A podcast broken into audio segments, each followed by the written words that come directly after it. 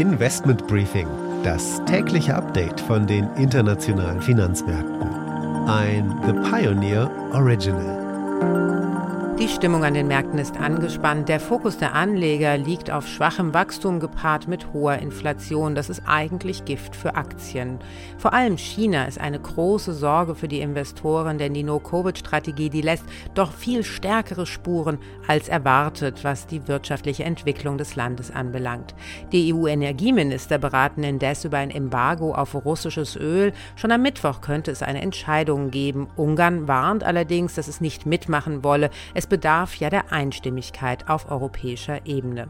Die Anleihemärkte warten auf die FED und, naja, sind verhalten unterwegs, währenddessen der Ölpreis wegen der Wachstumssorgen in China weiter fällt. Damit einen schönen guten Morgen aus Frankfurt. Ich freue mich, dass Sie auch bei dieser Ausgabe des Investment Briefings wieder mit dabei sind. Mein Name ist Annette Weißbach und wir wollen jetzt auf die großen Themen für die Märkte schauen.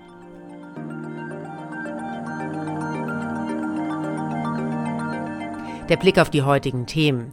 Diese Woche könnte ein Ölembargo gegen Russland entschieden werden. Welche Auswirkungen das haben könnte, habe ich mit der Volkswirtin Sandra Ebner von Union Investment besprochen. Am Ölmarkt sind wir relativ zuversichtlich, dass dieses Embargo äh, mittelfristig tragbar ist. Und es würde jetzt für uns keine allzu großen Wachstumsrisiken kurzfristiger oder mittelfristiger Natur bedeuten.